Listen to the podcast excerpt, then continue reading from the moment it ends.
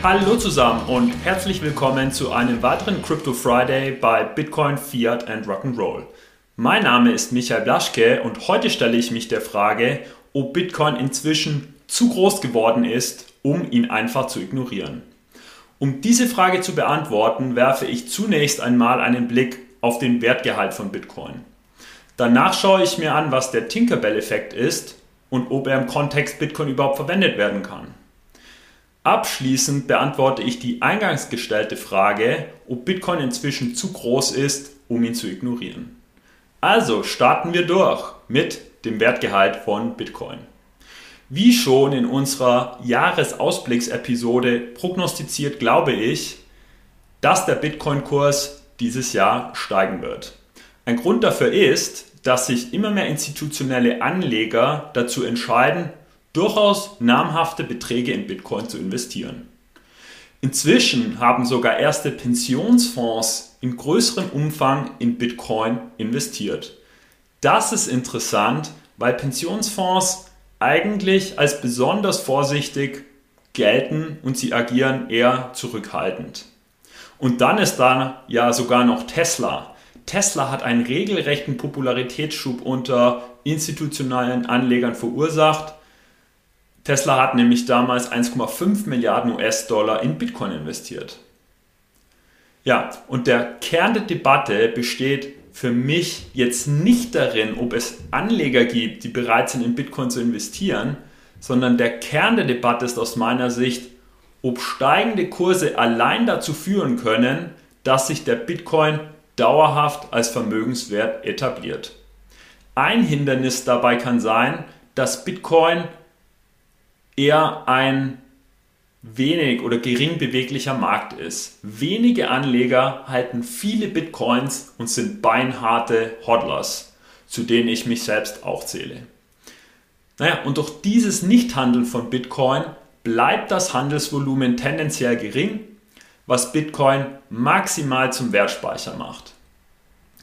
Ob Bitcoin jetzt als robuster Wertspeicher dient, steht noch aus. Denn der Bitcoin ist nicht mit realen Werten hinterlegt. Er bezieht seinen Wert aus meiner Sicht eher aus der Vereinbarung seiner Nutzer, ihm einen bestimmten Wert zuzuweisen. Und dieser Wert kann frei und durchaus stark schwanken, wie wir alle gut wissen. Der Bitcoin hat solche Situationen immerhin schon mehrfach in seiner rund zwölfjährigen Geschichte erlebt. Doch gehen wir jetzt einen Schritt weiter zum Tinkerbell-Effekt, und wie dieser auf den Wert von Bitcoin wirkt. Also genau hier kommt der Tinkerbell-Effekt ins Spiel. Die oben beschriebene Flüchtigkeit im Wert von Kryptowährungen im Allgemeinen und Bitcoin im Speziellen deutet dieser Tinkerbell-Effekt. Unter diesem Effekt verstehen Ökonomen Situationen, bei denen ein Ereignis nur deshalb eintritt, weil alle daran glauben, dass es auch eintreten wird. Nach dieser Theorie ruft naja, der Glaube an Bitcoin oder an irgendetwas ein Verhalten hervor, das genau das Eintreten dieses Effekts immer wahrscheinlicher macht. Dazu müssen nur genügend Menschen eine gemeinsame Annahme für wahr halten. Je mehr, desto besser. So ist der Tinkerbell-Effekt zu seinem Namen gekommen. Ihr fragt euch jetzt bestimmt, warum rede ich die ganze Zeit von einer Tinkerbell? Ja, Im Märchen von Peter Pan gibt es eine Fee, die den Namen Tin Tinkerbell trägt. Peter Pan sagt, es gebe sie nur so lange, wie alle Kinder daran glauben, dass sie existiert. Ökonomen sprechen seither vom Tinkerbell-Effekt. Als Tinkerbell gegen Ende der Geschichte vor lauter Erschöpfung zu sterben droht, holt sie die geballte Erwartung der Anwesenden wieder ins Leben zurück. Naja, und jetzt angewendet auf den Bitcoin ist es eben wichtig, dass kleine Änderungen in der Gesamtwahrnehmung der Anleger einen großen Einfluss auf den Bitcoin-Preis haben können, insbesondere weil relativ wenige Bitcoins im Umlauf sind. Wenn also jetzt zum Beispiel mehrere Pensionskassen oder große Vermögensverwalter mit Billionen von Dollar beschließen, einige Basispunkte ihrer enormen Portfolios in eine Kryptowährung anzulegen, wie zum Beispiel Bitcoin, dann kann das schon große Auswirkungen auf die Marktkapitalisierung von Bitcoin haben. Solche Auswirkungen wiederum dann stärken den Glauben von Retail-Investoren an den Bitcoin, die dann auch investieren, wodurch dessen Marktkapitalisierung weiter wächst. Übrigens, eine andere Form wird als umgekehrter Tinkerbell-Effekt bezeichnet. Dabei geht es um einen Begriff, der 2003 von David Post geprägt wurde. Der, dieser umgekehrte Effekt besagt, dass je mehr man an etwas glaubt, desto wahrscheinlicher ist es, dass es verschwindet. Also je mehr Menschen zum Beispiel glauben, dass Autofahren sicher ist, desto mehr Menschen fahren sorglos Auto, was wiederum das Fahren weniger sicher macht.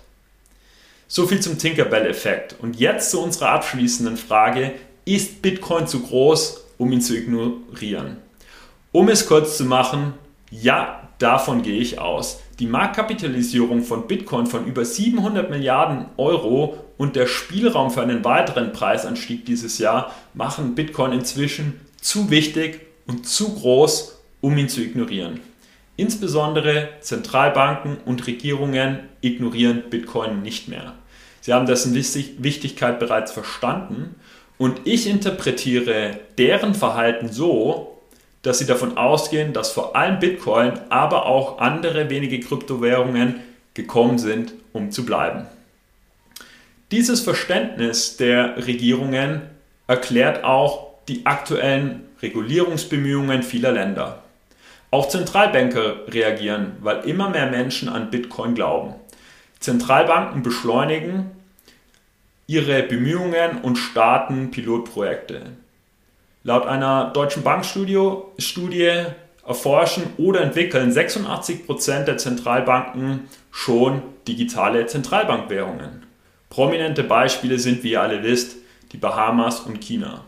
Und es ist unwahrscheinlich, dass die Zentralbanken ihre Monopole aufgeben, weil jetzt eine Kryptowährung um die Währung um die Ecke kommt.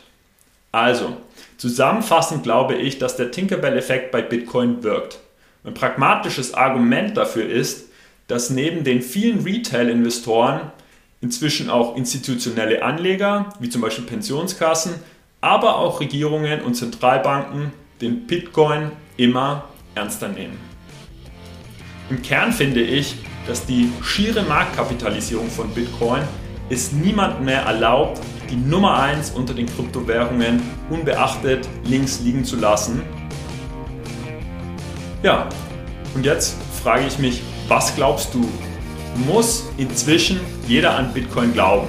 Ich bin gespannt auf deine Meinung, Meinung freue mich auf deinen Kommentar und auf deinen Daumen hoch. Macht's gut!